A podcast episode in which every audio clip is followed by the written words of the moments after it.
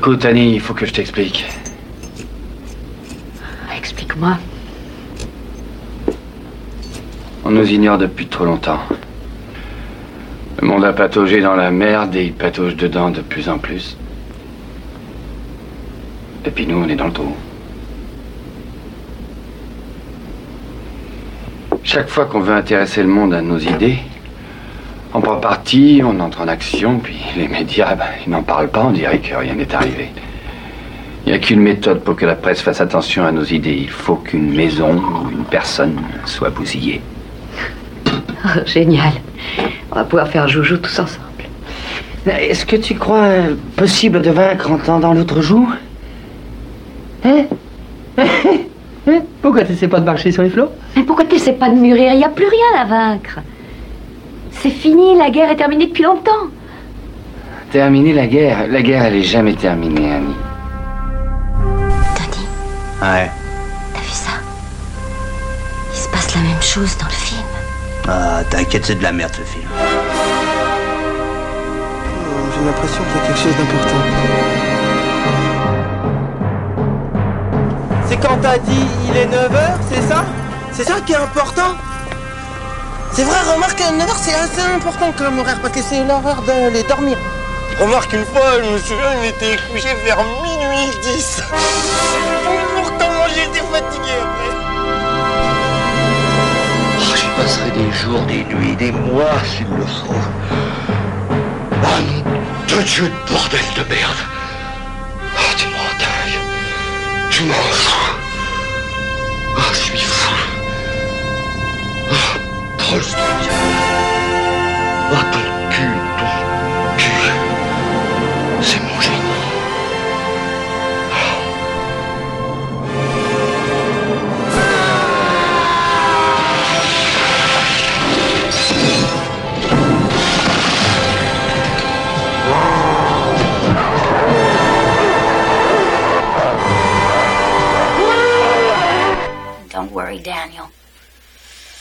forget about the foundation. It doesn't need you. Go back to your life. Take this milk cow with you and go back home. If this doesn't stop right now, I am not serving. Go back to the stacks, Daniel. The world needs another graduate student. I don't have to go out and get clubbed to, to justify my existence. No, you'd rather jerk off behind a book. Stop it, you two! Susan, you're not handling this very well. Yeah, she is, she is, she is. She's a revolutionary. She's been to the barricades. She's got all the answers. I mean, once it was sex. Sex was gonna do it for you, right? Then it was acid. Acid was gonna do it for you. Remember that, Susiana? Huh, huh? And before that, it was God. You knew all about God. And now it's revolution. Oh, revolution! I thought we did that. I thought we'd been through that. Susan, I don't believe. I don't believe you. You really think he thinks they were guilty? That's why he's like this. Can't you see? I mean, what did they die for? This piece of shit? Susan, please. My mother and father were murdered. Why do you let him sit here and do it again? Bonjour et bienvenue, vous écoutez Le Cinéma est mort, l'émission nécrophile de Canal B avec bien sûr le docteur Moreau. Bonjour Antonin. Bonjour Thomas. Pour tous les gens qui, comme moi, n'ont pas écouté la dernière émission, visiblement Antonin m'a une nouvelle fois rendu cocu en faisant une émission avec euh, quelqu'un qui fait une émission concurrente. Et tu reviens.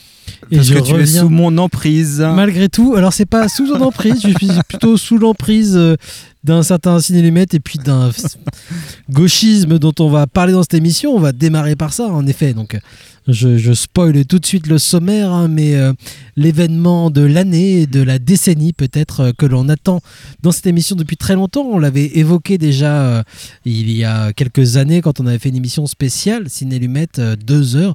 J'invite pas forcément les gens à la réécouter parce que moi-même je l'ai pas réécouté et je le ferai pas. Je sais pas ce que ça vaut, mais si vous voulez éviter peut-être. On nous en a dit du bien. hein. Ah, bah, hein, voilà. écoutez-la, Mm. écoutez-la, elle est disponible un peu partout.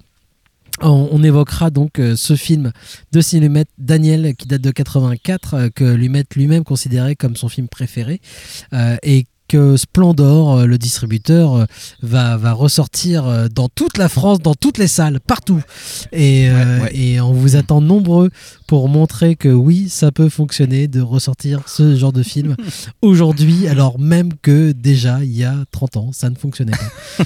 Merci en tout cas à Splendor de, de faire ce travail et de nous permettre de faire cette émission, de donner l'excuse de faire cette émission où on évoquera donc le vaguement, hein, mais on va commencer par ça quand même, le gauchisme au cinéma, euh, notamment évidemment le, le cinéma américain, hein, puisque c'est le seul que l'on connaît euh, bien. Il y en a Et pas donc, euh, donc Mm. voilà, on évoquera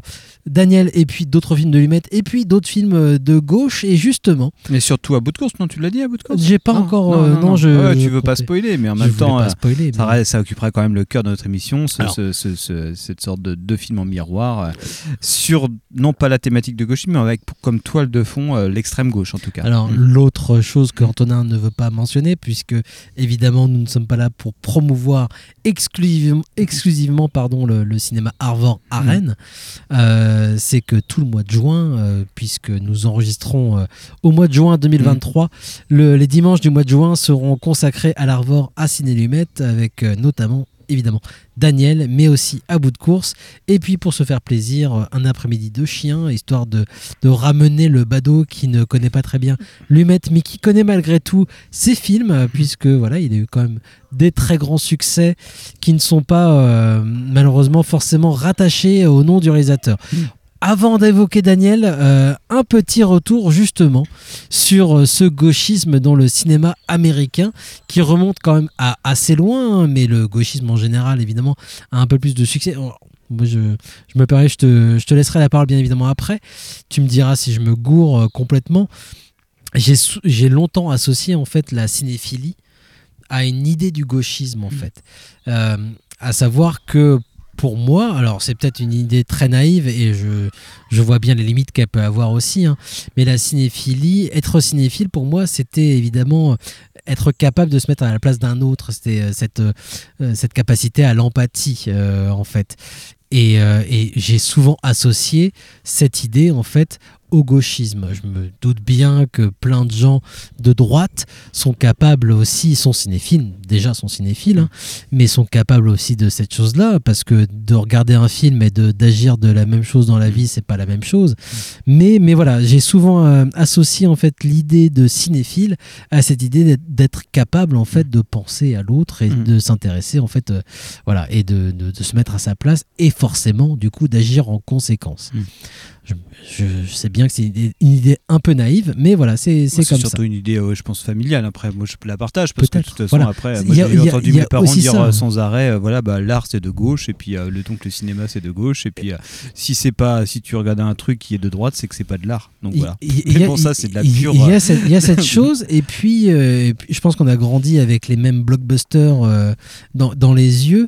Et c'est vrai que les blockbusters des années 80 euh, américains, même si évidemment euh, ils pouvaient parfois être euh, cyniques ou euh, hypocrites ou n'importe quoi, le grand méchant restait malgré tout, lui aussi, le promoteur Voilà, euh, ouais. ou, Ouais, ouais. ou Mm. le, le- le- le type qui veut se faire de l'argent sur le, dos des pauvres gens, qui devait se défendre. Et forcément, on a été nourri par cette idée-là. Quoi. Ça, ça en fait pas forcément des films de gauche, mais en tout cas, on n'a pas grandi avec euh, ce, ce super gentil qui, dont voilà le, le- le rêve est de devenir ce patron d'une entreprise et puis d'être d'être le grand chef Ouais. Mm. d'une boîte. hein. Dans le cinéma euh, euh, contemporain des années 80 jusqu'à aujourd'hui, on, on est resté quand même dans, dans cette idée-là. Et on a souvent été confrontés, nous, à cette idée que face à d'autres camarades cinéphiles, il peut pas y avoir un bon film de droite, Mm. grosso modo. Ce qui est forcément, euh, enfin, c'est, c'est une erreur, mais c'est vrai que on va, on va assez peu en fait euh, considérer un, un film de droite comme un bon film en tout cas. hein. Oui, oui, après, je pense que c'est euh, très complexe parce que de toute façon, parler de la gauche fran- telle que nous on la conçoit et, C'est ça, il y a et la gauche ça, telle que les Américains la conçoivent, c'est- complètement différent. C'est pour ça que tout le monde tombe de ses chaises à chaque, à chaque élection américaine quand Clint Eastwood renouvelle son, le contrat républicain avec le le, le candidat de, de- de- du parti républicain, parce que voilà, le, le- le- bah, Clint Eastwood, lui, il est, on va Il dire, au sens, euh, nous, il est de gauche, droite, quoi. ce- on va dire euh, culturellement, Euh, mais par contre économiquement, non, il est de droite. C'est-à-dire qu'en termes de mœurs et tout ça, lui, bah, il- c'est un progressiste. Enfin, c'est pas que c'est un progressiste, c'est quelqu'un. fait partie de ces, ces gens comme Mel Gibson ou d'autres d'ailleurs considèrent que le gouvernement n'a pas à foutre son Oui, nez ça, dans les affaires des ça, gens et- donc n'a pas à les aider non plus. Donc si quelqu'un est transsexuel ou je sais pas quoi, par exemple, si. C'est voilà toutes les minorités, pour peu que l'individu soit correct, qu'il soit noir, euh, trans, euh, lesbien, euh, homosexuel, il n'y a aucun problème. Dans une position un petit peu extrême du, euh, du la, la droite américaine libertarienne, c'est ça. En tout cas, c'est celle telle que Eastwood en tout cas L'individu est libre, la- en l'incarne et l'a un petit peu travaillé pendant tout son cinéma. Il y a un peu de ça. Donc c'est très différent. Là, là, on- là où c'est intéressant, c'est en termes économiques, quoi. C'est en termes marxistes, c'est-à-dire vraiment le fondement de la gauche. euh, comment, voilà, on, on- on essaye de, de, de, de penser la société en, termes de classe, en termes de, de, de, de, pouvoir et de lutte des classes. Et voilà, comment ça a pu s'incarner dans le cinéma américain. Et là, évidemment, c'est beaucoup plus rare. Euh, moi, je vais juste, euh, vu que pour préparer cette émission, regardé, euh, on a regardé quelques films et tout ça en rapport avec le sujet. Ce qui est bon, un peu une excuse, hein, parce que voilà, les deux films dont on va parler après, finalement, prennent vraiment l'idée, l'idéal de gauche ou socialiste, de toute façon, un petit peu par, par la tangente, en tout cas comme toile de fond. Mais on va avoir quand même une, une petite histoire du, du cinéma américain qui est quand même plus ancré à gauche et qui s'incarne, mais j'y reviendrai après le petit extrait que je vais vous passer sur euh, bah, l'histoire des, syndicats. Euh, je vous passe ce petit extrait euh, qui représente très bien ce que c'est le communisme au cinéma. Jusqu'à très récemment, notre petit groupe avait un champ d'action fort restreint qui, consistait à insérer un contenu communiste dans les films, toujours de la façon la plus discrète, bien sûr. Et nous nous en sortions drôlement bien. Vous vous souvenez dans Chez Kerner? La scène où le conseiller municipal annulait l'élection truquée et nommait Gus comme maire. Oui. Il est clair que nous avons fait bouger l'opinion. Et puis un jour, oui, un jour, le professeur Marcus est arrivé de Stanford, s'est joint à notre groupe d'études et a commencé à nous enseigner l'action directe. La praxis. L'action. Chacun de nous poursuit son propre intérêt économique. Nous ne sommes pas nous-mêmes au-dessus des lois de l'histoire, mais en poursuivant nos intérêts avec vigueur, nous accélérons la dialectique et hâtons la fin de l'histoire et la création de l'homme nouveau. Et on se fait un petit bénéfice. L'affaire. Donc un extrait de Ave César des frères Cohen qui revenait un petit peu sur cette période assez euh, donc bah, particulière hein, qui était euh, je pense que ça se passe pendant la guerre me semble-t-il ou juste après guerre Aucun ou- souvenir, ou- au euh, tout début du macartisme. En tout cas ça s'intéresse à un moment d'Hollywood très particulier qui, est- qui est le moment où voilà les, les, les- studios sous la pression des républicains du FBI vraiment des ligues de vertu s'inquiètent de l'influence que le cinéma peut avoir et surtout s'inquiètent par rapport au contexte international où voilà le, le, le, le- monde est en train de se polariser entre le bloc de l'Est et le bloc de l'Ouest. Donc il faut absolument chasser euh, toutes les idées euh, un petit peu bah, de, euh, les idées communistes du, champ culturel américain.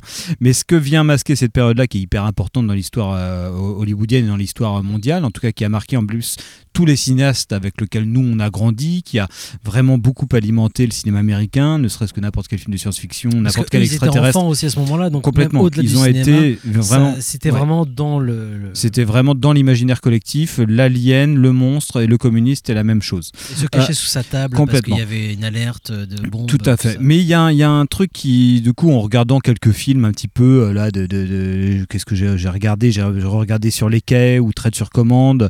Matewan, beaucoup moins connu de John Sayles ou euh, Fist de Norman hein, Jewison ou euh, Norma Ray de, de- de Martin Ritz.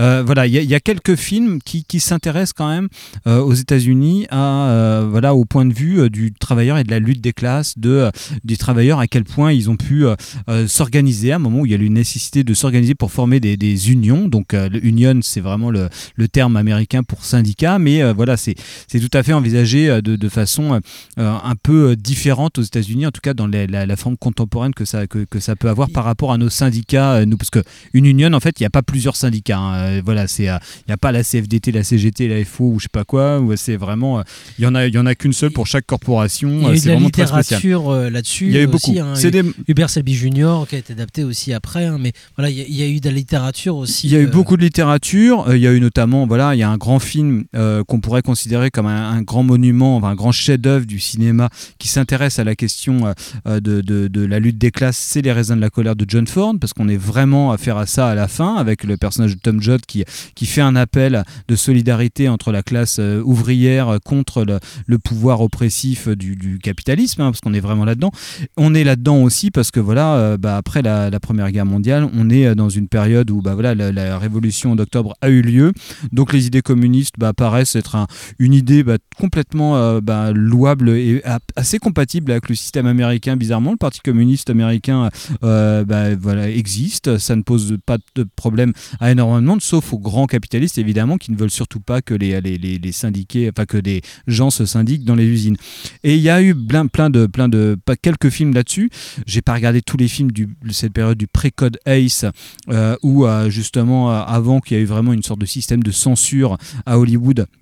Eh ben, il y a eu toute une sorte de libération au niveau des mœurs et, aussi au niveau politique, parce que je me rappelle de certains films de William Wellman qui sont assez costauds euh, aussi euh, en termes de, euh, de, représentation de la violence de classe, de la lutte des classes et tout ça, où tu dis putain les mecs, en fait, moi j'ai grandi dans l'idée que le, système, le, cinéma américain, contrairement à toi, moi je l'ai jamais considéré vraiment très de gauche. Il m'a toujours plu Non, dans son humanisme et tout ça, mais, mais par contre en termes économiques et en termes de représentation, euh, de quitter un peu leur, euh, leur on va dire leur, le, le, le- le fait d'être complètement centré sur l'individu, de réfléchir la société en termes de, de, de, de masse et tout ça, j'ai jamais trouvé même- que c'était son vois- fort. tu- tu vois, mais dans exemple- ce système de précode là, dans les films de précode, on pouvait voir vraiment les prémices d'une pensée vraiment de gauche. Je- je- euh, tu vois, par exemple, euh, je, vais, je vais faire court. La, la première fois, je pense que j'ai vraiment euh, envisagé la politique dans le cinéma américain, c'est quand j'ai vu La vie est belle de Capra, par exemple. Et quand je vois La vie est belle de Capra, euh, je le vois justement comme une espèce d'idéal euh, communisme. C'est-à-dire que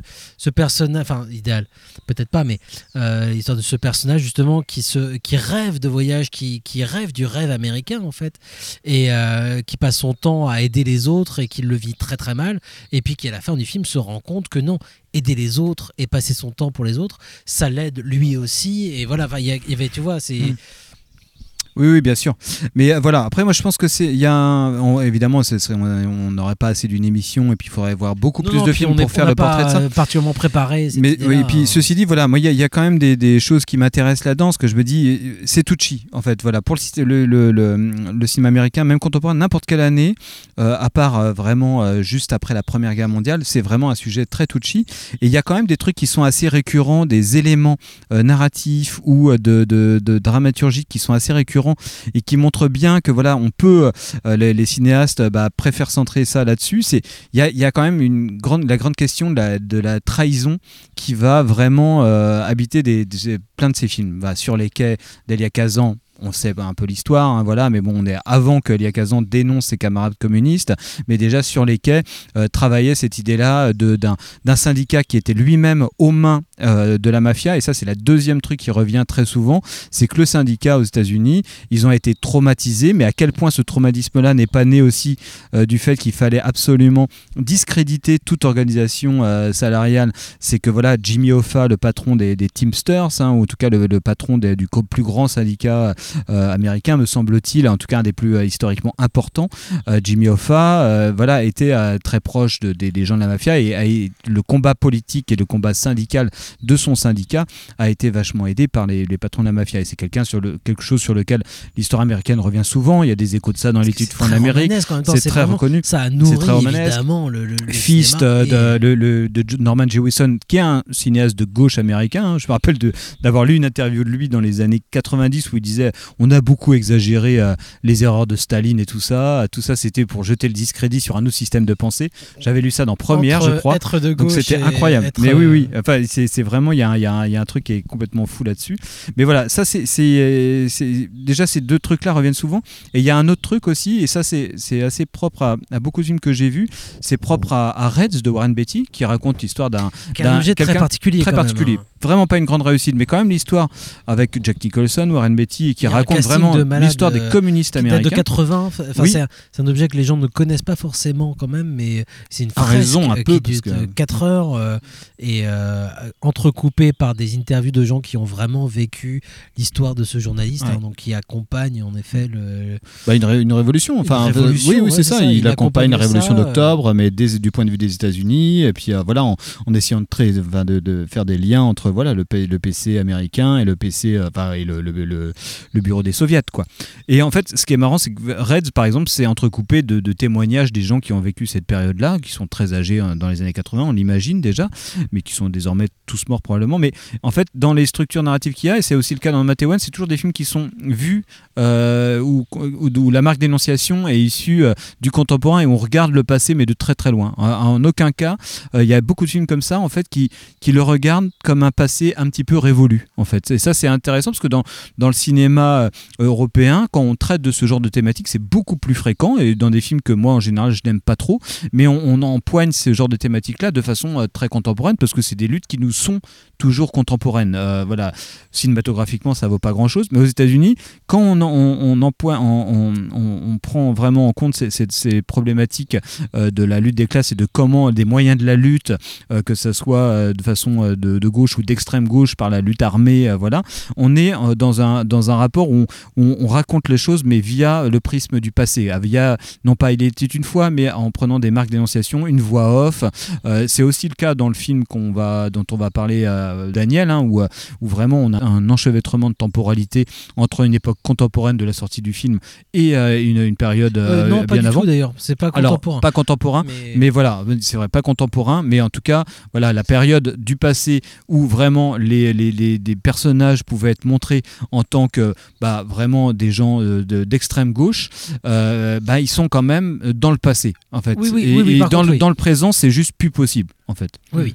Euh, on- va évoquer Daniel. euh, on va évoquer Daniel et à bout de course, euh, je pense, euh, son film jumeau de Lumet euh, très rapidement. Je propose qu'on fasse une, une pause musicale tout de suite. Alors, on va entendre un extrait de Daniel. C'est l'introduction de Daniel d'ailleurs.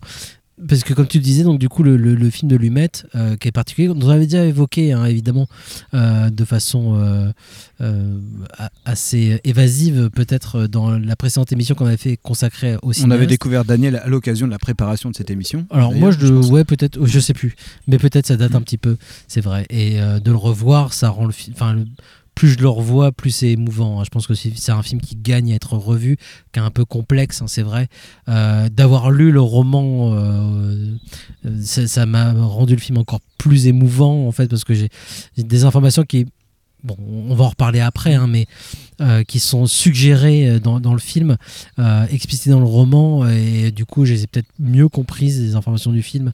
Ça me l'a rendu encore plus émouvant. Euh, on va entendre l'introduction du film, euh, qui, est, une voix off pour le coup. Enfin, une voix off, c'est pas une voix off d'ailleurs. C'est un, plan de Daniel qui, euh, qui est au-delà du film en fait, qu'on retrouve un peu dans le roman et, et qui, parle par exemple de, l'électricité, qui est, un, thème dans le roman qui, revient, puisque du coup ça évoque justement, tu, parlais de, la, guerre froide. Évidemment, Daniel va évoquer ce problème-là et, une his- et, et s'inspire d'une histoire vraie, hein, celle des Rosenberg, qui ont été euh, condamnés en fait à la peine de mort. J'évoque tout, tout ça tout de suite, hein, comme ça sera réglé. Ouais, ouais, ouais. Euh, les, les Rosenberg ont été condamnés à la peine de mort sur chaise électrique, euh, non pas pour avoir fait quoi que ce soit, mais parce qu'ils ont été dénoncés par un de leurs camarades communistes euh, pour avoir des intentions euh, de, de trahison en fait. Euh, ils auraient voulu transmettre à la Russie des informations sur la bombe atomique. Et pour avoir eu ces intentions, en fait, ils ont été condamnés à la peine de mort euh, sur chaise électrique. Euh, le C'est roman une histoire qui a fait énormément de bruit. ça, voilà, ça, hein. ça, ça Mm. continue à faire énormément de bruit. C'est une histoire qui continue à être racontée hein, au lycée, par exemple. On apprend ça au lycée, cette histoire de, des Rosenberg, Mm. sans que cette histoire soit vraiment euh, très clair puisque on ne sait toujours pas en fait si les Rosenberg avaient oui ou non euh, cette intention-là, puisque Mm. c'était uniquement une intention, donc c'était très compliqué, uniquement basé sur un témoignage. Euh, a priori, quand même, ces gens baignaient dans le milieu communiste Mm. et puis étaient en- favorables justement à la Russie communiste. hein.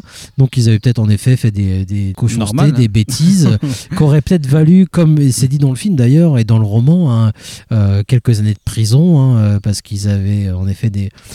Voilà, ils, Ouais, ils ont fait de l'espionnage, Ils ont après, fait de euh. l'espionnage, mais, mais rien de grave. Mm. Le, le roman est assez euh, génial pour ça. hein, je conseille tout le monde. euh, je- Donc c'est écrit par Doctorow. Euh, J'en reparlerai après. Un Doctorow qui est connu pour avoir euh, écrit notamment le Ragtime aussi, qui a été adapté par Milos Forman euh, dans les années 80 lui aussi. Mais bref, mais ça méritait pas la peine de mort. Et, euh, et ça, ça a fait, comme tu l'as dit, grand bruit. Et le roman, lui, va imaginer, ils avaient déjà des enfants, les, Rosenberg, mais le roman, lui, va parler des Isaacson et de leurs euh, enfants, euh, Daniel et euh, Suzanne.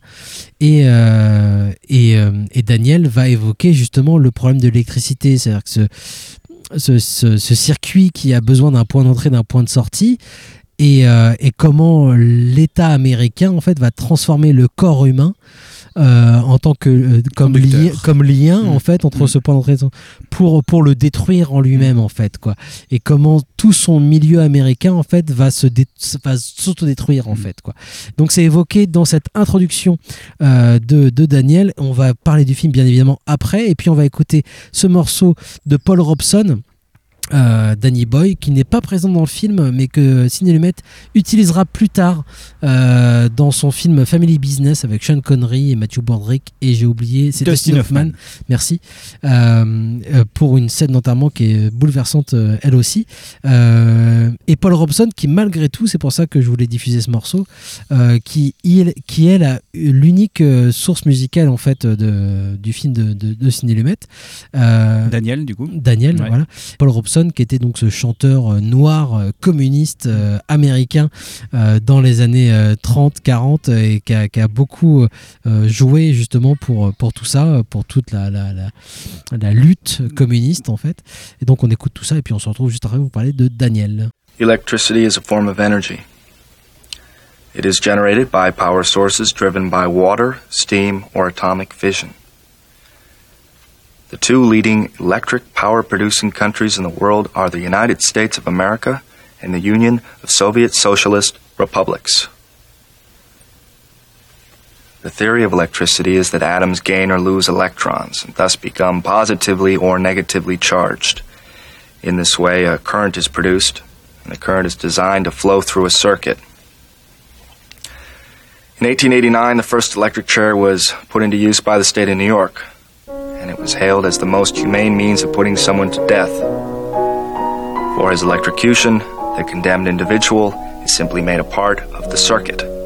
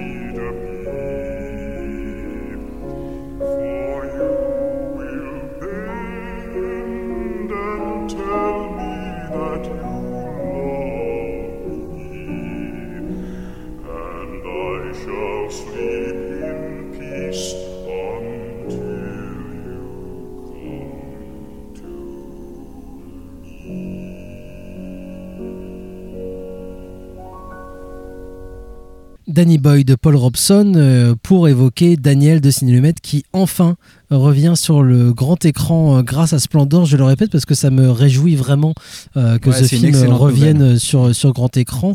Euh, Ciné Lumet, on a déjà évoqué, on va pas revenir sur toute sa carrière bien évidemment, mais, mais comme l'a dit Antonin sur les réseaux sociaux, c'est un cinéaste qui reste trop méconnu euh, des, nos c'est des auditeurs. films, enfin un cinéaste dont les films sont plus connus C'est ça, c'est Voilà. ça.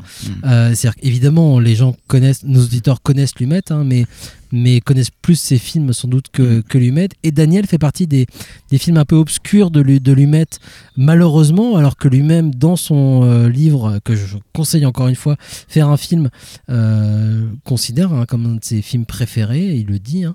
Euh, qui est donc de 83-84. Euh, on va pas revenir sur la, cinématographie de, de Lumet, mais il y avait un tout petit truc que je voulais dire, c'est qu'en effet, donc il a eu ses grands succès dans les années 70, et ce sont des grands films, hein, Un après-midi de chien ou Serpico, qui annoncent ce qu'il va pouvoir faire après, hein, euh, d'ailleurs, mais euh, où il utilise des grands acteurs, euh, c'est- super, j'adore. Mais les années 80 de Lumet, on l'avait déjà dit dans notre émission, sont assez magistrales. Et il y a une, euh, une rupture un petit peu dans la cinématographie de Lumet qui va jouer aussi avec Daniel, je pense. C'est un prince, un le prince de New York où il va utiliser non pas un grand acteur pour jouer le rôle principal, comme il- euh, Pacino ou d'autres d'ailleurs, mais il va prendre Treat Williams. Euh, pourquoi? Parce que euh, le personnage est complexe en fait. Et pour, il faut pour repréciser, c'est pas grand acteur, c'est vraiment plutôt acteur charismatique c'est- ou oui, acteur oui, pas oui, charismatique. bien sûr. Qu'un- Williams, c'est aussi un moins c'est bon un- acteur qu'Al Pacino, mais c'est c'est aussi un bon acteur quand même. beaucoup moins charismatique, mais surtout C'est surtout tout ça. C'est surtout ça. En effet, c'est c'est bien l'idée. C'est-à-dire qu'on prend un bon acteur, mais pas un acteur qui va tout de suite euh, euh, avoir la, la- la sympathie du spectateur. en fait. l'adhésion directe, ouais. L'adhésion directe. C'est-à-dire que s'il avait pris Pacino, il aurait pu avoir Pacino pour faire un prince à New York, comme il aurait pu avoir un, un acteur peut-être euh, Oui. beaucoup plus charismatique pour, pour Daniel. Je, Mais je c'est- te, je te coupe, mais c'est vrai que De Palma était associé, euh, par exemple, au projet de Prince de New York, et puis lui, il reprochait à Lumet dans les bouquins d'entretien Mmh. avec Vachaud et Blumenfeld, il disait, mais pourquoi il a pris ce mec-là? C'est une quiche, quoi. Il fallait prendre un mec euh, vraiment avec un, un peu euh, flamboyant. De quoi. Palma est un con. Ouais. c'est comme ça qu'on peut le résumer. Mais est-ce qu'il n'a pas compris le projet de, de Lumet en fait en fait, c'est là où je voulais en venir, c'est que Lumet à ce moment-là, en fait, c'est là la rupture et, qui va jouer sur Daniel, c'est qu'il a une, une confiance envers le spectateur, je pense Lumet à ce moment-là. C'est-à-dire qu'il a envie de que le spectateur participe et comme lui d'ailleurs en tant que cinéaste, hein, à- à essayer de comprendre ce qui se passe euh, sur ce personnage-là en fait. Si euh, pour Daniel on avait un, acteur dont tout de suite on avait la, en tant que spectateur on, adhérait, on, avait la sympathie, on avait de la sympathie pour lui, le, projet euh, allait peut-être un petit peu capoter, c'est-à-dire qu'il faut prendre le temps de comprendre le personnage, de, de de savoir en effet, de, de le suivre en fait dans ses traces, dans ses pas. Est-ce que ce qu'il fait, c'est bien, c'est mal, c'est mal? Se poser des questions et pas tout de suite adhérer, comme c'est le cas pour Serpico. Serpico qui ressemble à, à plein de niveaux à- au Prince de New York, par exemple. Voilà, Euh, c'est un, un flic qui va dénoncer ses collègues. Euh, mais dans le cas de Serpico, on est tout de suite, euh, ad- on adhère tout de suite au personnage de, de Pacino, ce qui n'est pas le cas du tout pour le Prince de New York. Et pour Daniel, donc cette histoire de, de, Daniel, donc c'est le fils des Isaacson qui ont été condamnés à mort sur cette chaise électrique, comme je disais tout à l'heure. Et Daniel se pose la question est-ce que ses parents sont coupables ou pas Euh, Déjà. Euh, et, euh, et lui, aujourd'hui, qu'est-ce qu'il fout là? Et ça, alors, Daniel, c'est pas uniquement un fils, c'est aussi un frère. Et sa sœur, par exemple, elle est convaincue que ses parents étaient innocents. Et elle veut euh, faire euh, vivre le nom de ses La parents. flamme, euh, ouais, elle veut, elle veut faire perdurer cette flamme. Elle veut créer une fondation au nom de ses parents. Euh, c'est le, c'est les années 60. Donc voilà, parce que comme on le disait, le, le film Daniel va, va jouer sur plusieurs temporalités, à la fois les années 30, euh, 40 même. Ouais. On peut dire que la matrice formelle en termes narratifs de Daniel, c'est le parrain 2. Enfin, je pense que c'est assez évident. c'est vrai qu'il y a de ça, oui. Avais pas pensé, Même en termes de photos et tout ça, le, le fait que la, la photo de, de, de toute la période où on suit les euh, Isaacson est vraiment très Faut dire que le, influencée. le film est, c'est le film le plus conceptuel de, de Ciné Lumet. hein. C'est-à-dire qu'il y a une, euh, en effet, on démarre le film en fait avec une première. Enfin, on, on suit différentes temporalités, comme tu l'as dit. Les parents vont être filmés des années 30, vont être filmés avec une, une lumière ocre, Ouais. jaunâtre Mm. même, Euh, tandis que la, la, les, les, les- les séquences euh, plutôt avec les enfants dans les années 60, fin 60, dans une lumière plutôt bleutée, euh, Clinique. euh, et au fur et à ouais. mesure, Mm. les couleurs vont s'estomper en fait. Et euh, le final se retrouvera avec des lumières neutres justement Mm. et tout va se croiser. Et c'est vrai que le début du film peut faire penser en effet à cette lumière jaunâtre voilà, de, de, de, de jadis. du Oui, temps oui, oui, c'est ça. ouais, ouais, ouais. Qui Ça, avait sûrement inventé le parrain. euh, non, deux, mais quoi. oui, bien sûr, c'est un peu ça. Mais euh, Lumet en parle. hein, je- De toute façon, encore une fois, j'invite tout le monde à lire le, le bouquin de Lumet, faire un film où il évoque bien ça. C'est-à-dire que non seulement ils ont travaillé sur les, les filtres qu'ils pouvaient mettre euh, sur les, sur les caméras, mais aussi sur les décors pour que justement c'était vraiment un truc qui était travaillé dès le départ. Euh, voilà, donc euh, on, suit les, deux temporalités comme ça. Euh, et, et du coup, tu m'as coupé. J'étais en train de dire un truc et c'est nul. Mais, mais voilà, Daniel, je disais que Daniel était donc ce fils qui va chercher à la fois la, la culpabilité ou non de ses parents. Donc sa sœur elle-même est convaincue que ses parents sont innocents et veut créer une fondation. Daniel va lui-même être père en fait, et donc euh, qu'est-ce qu'il va léguer à ses enfants Et là-dedans, il se cherche en fait. Et c'était tout, le projet de Lumet, c'était de, alors peut-être qu'à l'époque justement, il se posait des questions en tant que père, mais euh, mais donc voilà, Daniel est à la fois fils, frère et père. Et le projet du film, ça va être de, de, le faire renaître en fait, parce que justement au début du film, il est, euh, il est paumé, clairement paumé en fait. Et comment, comment est-ce qu'il va renaître de, de toutes ces, euh, toutes ces problématiques qu'il peut avoir tout cet en fait. héritage très compliqué. euh, voilà. Voilà. Ouais. Et, et- et le film n'est pas facile. Enfin, c'est vrai que on, on va évoquer euh, en même temps À bout de course, À bout de course, qui est un film qu'il fait euh, trois ans plus tard avec River Phoenix, où là encore on, on suit en fait un personnage euh, dont les parents sont en fuite parce que c'était des terroristes euh, euh, de Pendant les années de- 60, de, de là, gauche. du coup, plutôt Voilà. euh, de extrême gauche, années Voilà. 60. euh, ouais, On- qu'on- comme, comme, un, comme un suivi. Et, et là, River Phoenix, dans un bout de course, va être un adolescent qui, lui, va aussi chercher sa voie, en fait, qui ne correspond pas à celle de ses parents, mais malgré tout, il aime ses parents. Enfin, il y a toujours ces problématiques-là, hein, et c'est une idée qu'on retrouvera de plus en plus, d'ailleurs, dans tous les films de Lumet à partir du début des années 80, vraiment de comment est-ce qu'on fait avec cet héritage et comment est-ce qu'on fait pour, malgré cet héritage et l'amour qu'on porte à ses parents, pour S'en pour, extraire. pour s'en extraire Mm. et respecter ce qu'on est vraiment en fait tout en respectant et en aimant ses parents et ses problématiques. Enfin c'est c'est vraiment des trucs assez costauds et qu'il arrive malgré tout à, à- à transmettre euh, dans une version cinématographique qui alors pour un bout de course beaucoup plus sympathique chaleureuse malgré la, la tragédie que ça peut euh, engendrer.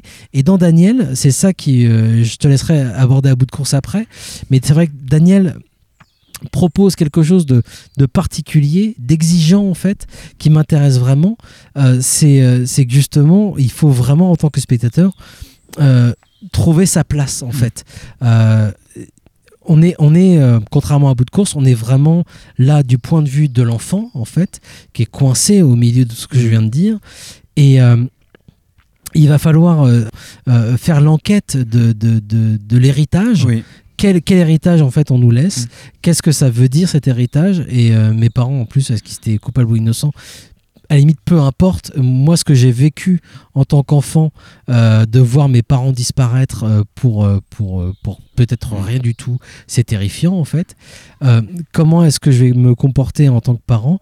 Et c'est vrai qu'on, même si euh, l'idée de, de film de gauchisme dans, dans cette émission était un petit peu Une sorte de faux fil de conducteur. faux fil conducteur, il y a quelque chose quand même dans le film qui est qui est, prégnant. hein. C'est-à-dire que, en effet, les parents de Daniel étaient euh, investis dans une cause, euh, sans doute beaucoup trop, et que lui-même, du coup, est investi. Enfin, Après, beaucoup trop, voilà, ça se discute. Beaucoup hein, c'est- non, ça- vraiment- discute, c'est- mais- c'est des gens d'extrême gauche. Donc C'est après, ça- c'est ça. ça serait Mais- faux mais- de dire que voilà, euh, comme pour la, la vraie histoire, les Rosenberg, ils sont innocents, ils ont rien fait. Bah non, ils Non, ont, non, ils ont forcément fait fait, un- de l'espionnage et Ils- c'était leur, ont sûrement fait leur but d'assurer la suprématie de la Russie.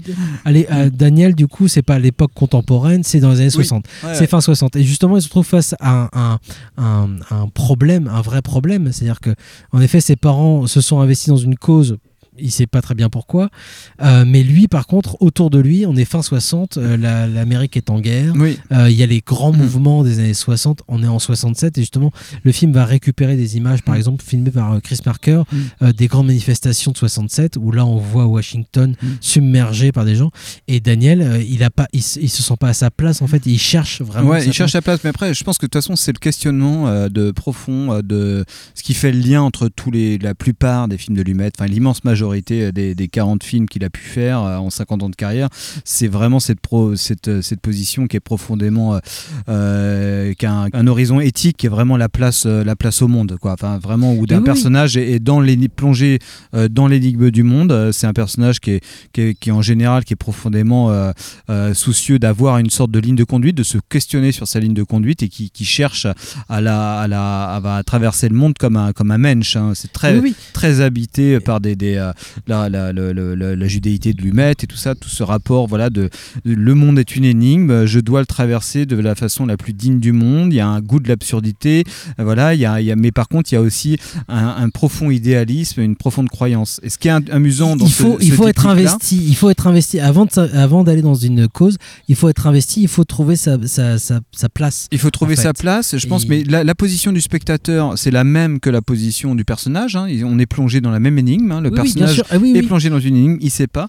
Là, ce qui est intéressant dans ce doublon-là, par rapport à, à- à un petit peu au tout le cinéma de Lumet, ou à, voilà, qu'on a, dont on avait parlé et qu'on a un petit peu évoqué ici, c'est vraiment, euh, voilà, des, des, euh, que- qu'est-ce que le, le, le- le sillon droit qu'ont pu euh, avoir tous ces personnages de parents euh, qui ont été fidèles à leurs idées, euh, qui se sont posé la question de leur positionnement dans le monde euh, en, en ay- en ayant des actes en accord avec leurs idées, donc c'est-à-dire euh, bah, des, des gens qui ont accompli des actes de terrorisme d'extrême gauche ou des, tas, des actes d'espionnage en faveur de, de, de- de la Russie. C'est des gens qui ont été, qui ont eu la foi, qui ont, qui sont dit, moi je, je, m'en- je, je prends mes idées, je vais les accomplir, voilà. Et voilà, quel est le coût de ça? Hein Lumet disait ça hein, dans son ça, bouquin, il dit quel est le coût Les parents ont fait pour la- des la- qui va payer les Exactement. enfants Et là, voilà, c'est marrant que dans les années 80, qui sont en plus, c'est pas innocent que ça arrive dans les années 80, hein, c'est le moment où voilà, le cinéma se dépolitise un petit peu, où Lumet voilà, va, va, va, va se poser cette question-là sur l'héritage de, de, de ça. Ça aussi des résonances intimes chez lui, parce que comme tu l'as un peu dit, voilà, lui-même est parent, il se dit, bah putain, mais moi, mon engagement artistique, il m'a laissé, il m'a fait la- laisser de côté complètement mes enfants, par exemple. Mais voilà, après, c'est un truc qui, que moi, que je trouve euh, passionnant euh, chez Lumet et qui, que- qui est encore en me replongeant un peu dedans et à travers ces deux films, c'est complètement fou parce qu'on est vraiment ouais, dans cette sorte d'énigme totale euh, du, du truc.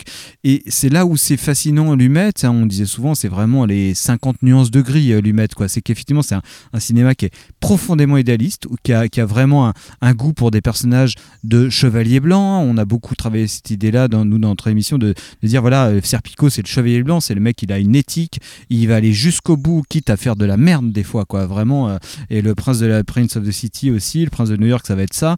Il va aller jusqu'au bout. À partir du moment où l'éthique devient une sorte de système, c'est toujours un peu suspect chez Lumet.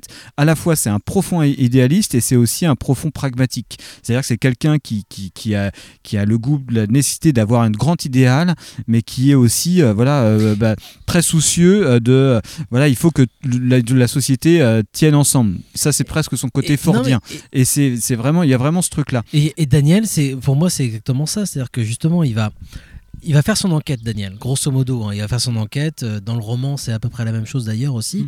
Euh, pourquoi? Parce que du coup, non seulement est-ce que ses parents étaient coupables ou non Euh, Pourquoi est-ce que sa sœur a tenté de se suicider Puisque le, le- le film, comme le, le roman, démarre là-dessus. C'est sa sœur se tente de se suicider. Elle est internée dans l'hôpital. Euh, donc il va, il va faire son- sa petite enquête euh, et au fur et à mesure, en faisant, en faisant son petit bonhomme de chemin, il, va, il va se retrouver lui-même. C'est ça l'idée aussi de, que Lumet essaie de mettre en place via ses mises en scène. Il va se retrouver lui-même.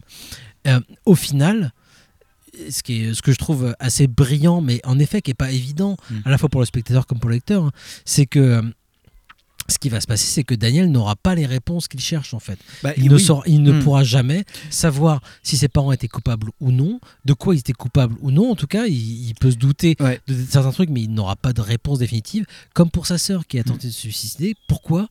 Non. Mais il- dans, il le a- film, il moi, a- je pense que, enfin voilà, il y a quand même cette idée où il est à la recherche d'une sorte de de, de, de de la vérité totale auquel il ne pourra pas accéder. Ben, c'est ça. Mais il est quand même dans un combat qui est mené par une sorte d'idée préconçue que genre il y a une sorte d'injustice totale. Mes parents sont innocents, ils ont été dénoncés.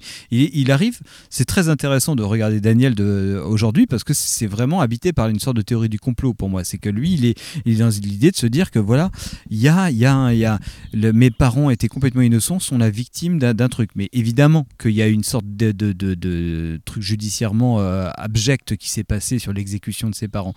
Mais il n'empêche que, comme le dit un de ses personnages, mais, mais tes parents. euh, Évidemment que qu'ils espionnaient, évidemment euh, que voilà parce que c'était des gens qui avaient une ligne, que- qui qui accomplissaient des actes et tout. Voilà, enfin il y, a- il y a un truc très très complexe. Mais je, je pense qu'il l'accepte. qu'il Il le l'accepte à la fin, C'est il justement le à la- à fin, il, il le, il le comprend. Je sais pas. Et en tout cas, il accepte qu'il y a quelque chose en fait. Et c'est comme ça qu'il parvient lui justement à s'investir en fait dans, Je pense, dans le monde ouais, contemporain. C'est-à-dire que c'est à partir du moment où il accepte que, en effet, c'était parents, ses parents n'étaient pas complètement nets, mais euh, il y a une ils étaient- ils mais étaient par nets contre, il y par avait- rapport à eux-mêmes, il y y avait- y a- non, mais je Mm. veux dire qu'ils étaient, voilà, ils n'ont pas été euh, euh, accusés pour rien. C'est ça que je veux dire en fait. Euh, Judici- judiciairement, Judici- oui, mais clairement, oui. il y, a- y une absurdité Mm. euh, Mm. judiciaire. Mm. Ils sont, ils ont été exécutés. Par contre, c'était pas, le- il fallait pas qu'ils soient exécutés, exécutés Mm. pour ce qu'ils ont fait. Mais par contre, voilà, c'est qu'il y avait, mais qu'il y avait un combat juste aussi. Et il lui faut comprendre en fait que justement le monde n'est pas tout blanc ou tout noir Ouais. pour pouvoir s'investir dans le monde contemporain, dans Oui. ce qui l'entoure. Et, et ça lui demande un, un trajet important. Et c'est le, le cas pour tous les personnages de, de, de Lumet qui vont ar- arriver ensuite, en fait. C'est-à-dire de comprendre, en fait, qu'en effet, le monde n'est pas tout noir ou tout blanc Mm. et qu'il y a du gris. Mm. Et que malgré ce, ce gris, malgré le fait que le, le monde soit pas manichéen, ça n'empêche pas, en fait, qu'on puisse s'investir, en fait, dans les combats contemporains, Ouais. en fait. Ouais, ouais, je et pense- tout Daniel, c'est ça. Mm, mm. Et c'est pas évident en fait en termes de mise en scène. Et c'est vrai que en ayant lu le roman euh, après voir le film et revoir le film après le roman, euh, le roman va pouvoir exprimer sur des dizaines ou des trentaines de pages en fait certains combats. Alors euh, j'invite tout le monde à lire le, le bouquin de Dr. Rowe, hein, c'est, c'est, c'est. Rowe, pardon. Euh, c'est, assez fascinant euh, parce que du coup ça, ça revient énormément sur la guerre froide justement, mais aussi sur le, le, le début de la guerre du Vietnam. Euh, vraiment, ça met en lien ces, ces deux, ces deux moments clés quand même de l'histoire américaine qui vont se rejoindre aussi dans le cinéma américain. C'est-à-dire qu'on l'a déjà dit, c'est le cinéma américain des 70 reviendra beaucoup sur le cinéma américain des années 30 par exemple et, Ouais. et reviendra. Voilà, bref, il y, a- il y a beaucoup de choses à- là- là- là-dedans. le, le roman est assez fascinant, mais voilà sur le roman va pouvoir s'étaler sur 10, 20 pages, 30 pages sur une problématique et lui mettre en l'espace d'un ou deux plans, va pouvoir résumer tout ça.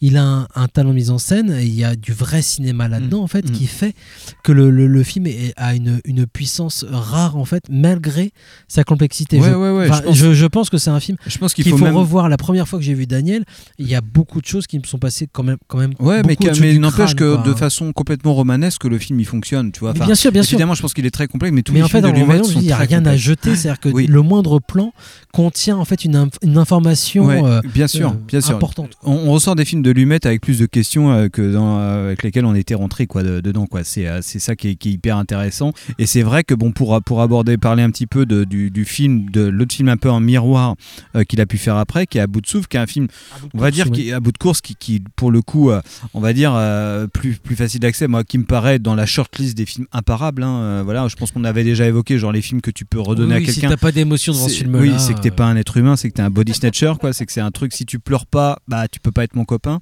Je pense que c'est un peu ça. C'est un film imparable, imparable. Et mais c'est un film qui est, qui est aussi très intéressant aussi sur ces sur ces thématiques-là, mais où il fait aussi montre de bah, du talent que tu viens de parler, euh, de d'é- d'économie, de mise en scène et tout ça, quoi. Je sais que l'ouverture d'About de course, c'est juste démentiel, quoi. Ça, termes de mise en scène, c'est 5 minutes impeccable. et c'est- euh, t'as tout compris. En fait, tu te dis voilà le River Phoenix sur son vélo dans une banlieue, une voiture hein, qui arrive, et rien que par des lignes, en fait, un mec qui fait des petites lignes, des petites lignes sinueuses et qui à un moment se fait des, faire des lignes droites, tu dis d'accord. Donc c'est quelqu'un où tous les, et tout le film va travailler un truc très visuel et c'est très souterrain. hein, c'est chez Lumet, hein, donc c'est pas vraiment, euh, enfin surtout dans cette période-là, c'est pas le formaliste total. Il, il est dans cette sorte de- d'idée de dans tout à bout de course, voilà, d'avoir des, que des personnages qui ont euh, une vie euh, hyper réglée parce qu'ils sont obligés, parce qu'il faut absolument échapper à une puissance qui les, euh, qui va, qui les poursuit, c'est-à-dire l'État américain. Et en fait, ils ont tous des gestes extrêmement euh, bah, très mathématiques. C'est une organisation familiale géniale. C'est jamais froid parce que tu dis c'est super. Ils s'épanouissent complètement dans ce truc, cette sorte d'organisation où tout est là. C'est chaleureux. Et de temps en temps, voilà, ils se permettent des petites échappées, scènes de danse absolument magiques, euh, voilà, des, des, moments où il est avec sa fiancée, où lui, tu sens qu'il faut qu'il soit toujours en mouvement, il est en ligne droite, et puis à un moment il s'arrête, un truc sur le mouvement là-dedans qui, est- dingo, et voilà, qui va poser la question.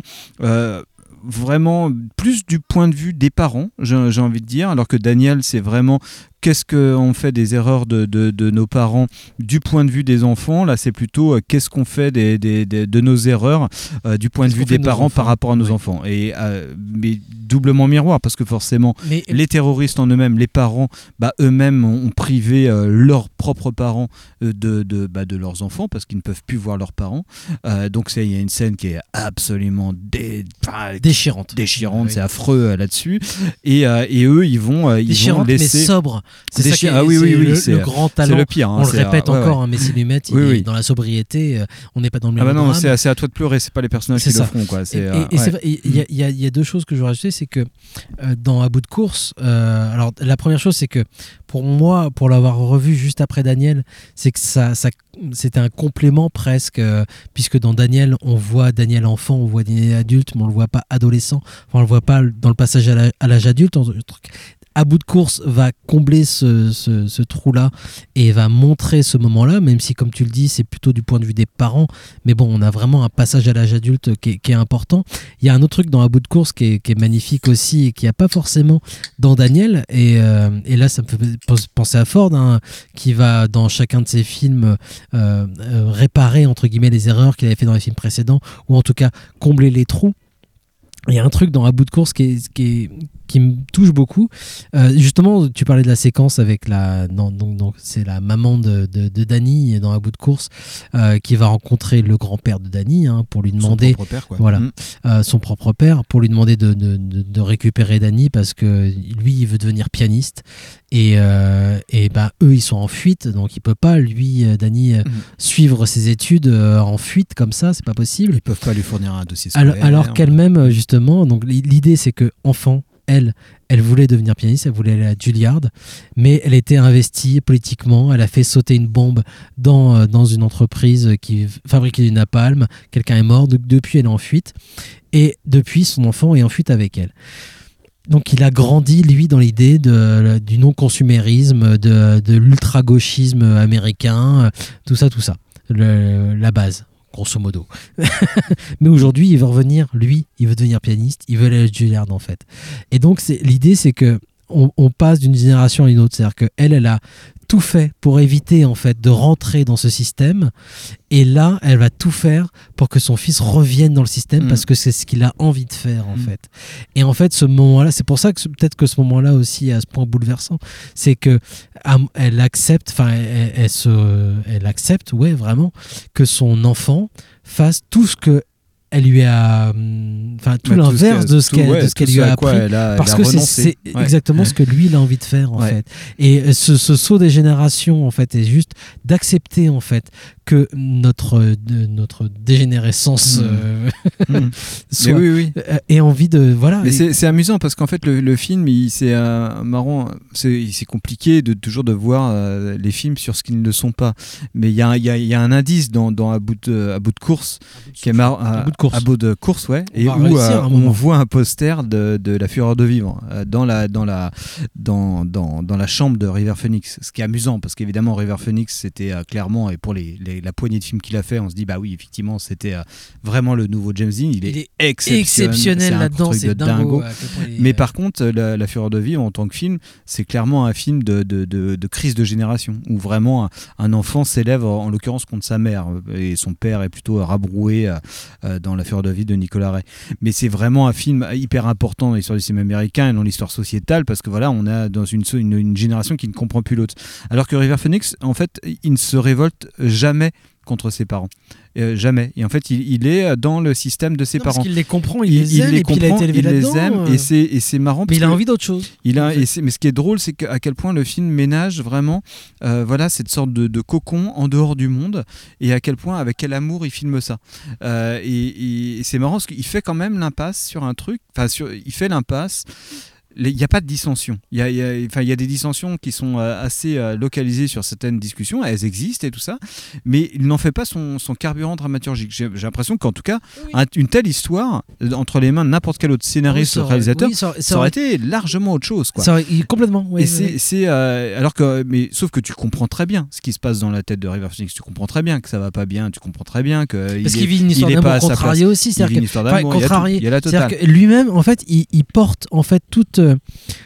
tout le poids de ses parents. Il le porte complètement. C'est-à-dire, par exemple, il a une histoire d'amour. Il la gère lui-même. C'est-à-dire qu'il va pas gérer ça avec ses parents. C'est pas ses parents qui l'empêchent Oui. d'avoir une histoire d'amour. oui, oui. C'est lui-même qui de lui, qui va. Il a intégré, repousser. euh, ouais. En fait, il va, Mm. il a intégré le système de ses parents. Ouais, en fait. il a intégré complètement Et- le système et- de et ses en parents. fait, c'est vrai, Mm. comme tu disais, le, le film à bout de course va plutôt être du point de vue des parents. Il va falloir que là, les parents, en fait, se rendent compte, Ouais. euh, en effet, du, du souci, en fait, euh, qu'ont leur fils, et c'est eux qui vont devoir le libérer, en fait, à un Mm. moment. À la différence de Daniel, qui va devoir se libérer de, de l'héritage de ses Oui. parents, en fait. Ouais. Et c'est, je pense que dans ce lien-là, c'est il y a un truc qui est très. euh, voilà, on- je pense qu'on va plus avoir trop le temps d'épiloguer un peu là-dessus, mais- mais... vraiment sur, sur ce- cette notion euh, très lumétienne qui habite tous ces films, qui font tout le sel de tous ces films, de, de- des gens qui, qui- il y a ce on pourrait résumer de façon très con, hein, le, le c'est l'individu contre le groupe, mais sauf que lui, il va te déployer ce truc-là de façon euh, euh, vraiment très très complexe, parce que c'est des fois c'est c'est le groupe qui a raison, ou c'est l'individu qui va se dire, moi mon idée va pas contre le groupe, mais il va falloir que voilà que, que je, je l'adapte mon idée pour pouvoir Oui, parce la que faire par valoir. exemple, tu Mais vois, c'est- c'est très compliqué. Les, les parents de Danny dans Un bout de course, et c'est un, un dernier truc qui me. On pourra arrêter là-dessus. après. Un, truc qui me fascine, c'est que, en effet, ils se sont battus toute leur vie contre le gouvernement américain pour vivre en autarcie quasiment, en fait, euh, en tout cas selon leurs propres termes. Sauf que, et c'est un truc qui a été dit dans, le, dans la revue Eclipse, euh, un texte que- qui avait été écrit dans la revue Eclipse sur Lumet et euh, sur le film Daniel et À bout de course. Et ils ont beau vouloir justement vivre contre euh, ce que le gouvernement leur propose, tu vois, par exemple pour les anniversaires, n'importe quoi, on va pas acheter un cadeau, on va le fabriquer, on va le trouver, n'importe quoi, des choses de ce genre. Mais malgré tout, toute leur vie aujourd'hui, en fait, est faite en fonction du gouvernement parce qu'ils passent leur temps à fuir et à vivre selon Mm. ce que le gouvernement va faire contre eux, en fait. Ouais. Et donc, ils sont emprisonnés malgré eux euh, par, par ce gouvernement pour, euh, pour justement, enfin, ils doivent connaître comment le gouvernement fonctionne et comment ils vont être suivis ou n'importe quoi. Et donc, ils sont, euh, enfin voilà, leur, leur vie ne peut pas fonctionner comme ça. Et donc, heureusement que Danny, leur enfant, en fait, lui veut, enfin, a cette envie, en fait, et, et peut s'en libérer parce que eux, ils sont prisonniers de ce truc-là, en fait. quoi. Complètement, ouais, ouais c'est, que c'est, c'est trop drôle, c'est ce que je voulais dire un petit peu au début, en fait, tout ce rapport au mouvement en fait qu'il y a dans le film, où c'est vraiment que des gens qui sont en fuite, donc ils sont en mouvement total, ils sont dans une organisation extrêmement précise, Oui, très même compliqué, de, de tout, de faire la vaisselle et tout ça, tout est hyper organisé, c'est très beau, enfin c'est, c'est du travail, on voit des gens qui travaillent, et, et les, les gestes gratuits sont des gestes de... on souffle, les gestes où d'un coup euh, qui ne sont pas productifs, qui ne sont, qui ne servent pas euh, ce qu'on est, bah, arrivent comme des, des, des points où on se dit putain, on souffle un peu pour le spectateur comme pour eux. Et c'est ça qui est très fort. hein. La scène de danse euh, de, de la bout de souffle, c'est une des plus belles scènes du, de l'histoire du cinéma. C'est un truc de, de taré. Ça ressemble à celle de la voyage au bout de l'enfer et tout ça. Tu dis c'est incroyable. Il y a un moment de grâce inouï.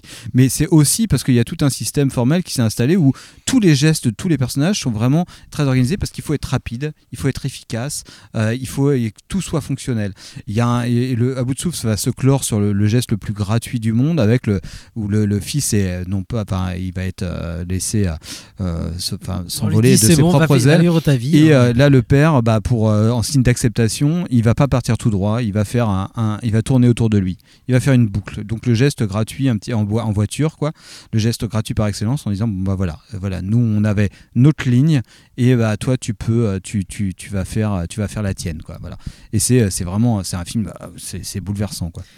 Merci Antonin, merci à vous de nous avoir écoutés. Alors je rappelle que Daniel euh, va avoir une, droit à une ressortie nationale grâce à Oui, j'espère que beaucoup de cinémas pourront le passer. J'espère qu'un éditeur le sortira Ouais, après ouais, en, en on, on Blu-ray. espère aussi. On en Et- reparlera dans ce cas-là, encore une fois. hein, ce sera l'occasion hein, de parler de, de Daniel. Mais en attendant, allez le voir au cinéma. On se retrouve très bientôt. Vous pouvez retrouver cette émission en podcast, bien évidemment.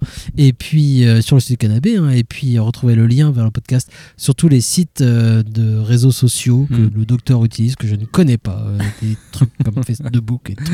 Bref, euh, on se retrouve très bientôt. On se quitte avec un dernier extrait de. euh, On était sur un petit morceau de, de- à, à de- bout de course. de- à bout de course, tout Voilà, à fait. Parfait, c'est superbe. On se retrouve très bientôt. Merci de nous avoir écoutés. Ciao. Des bisous. He's getting seduced by all this bourgeois crap.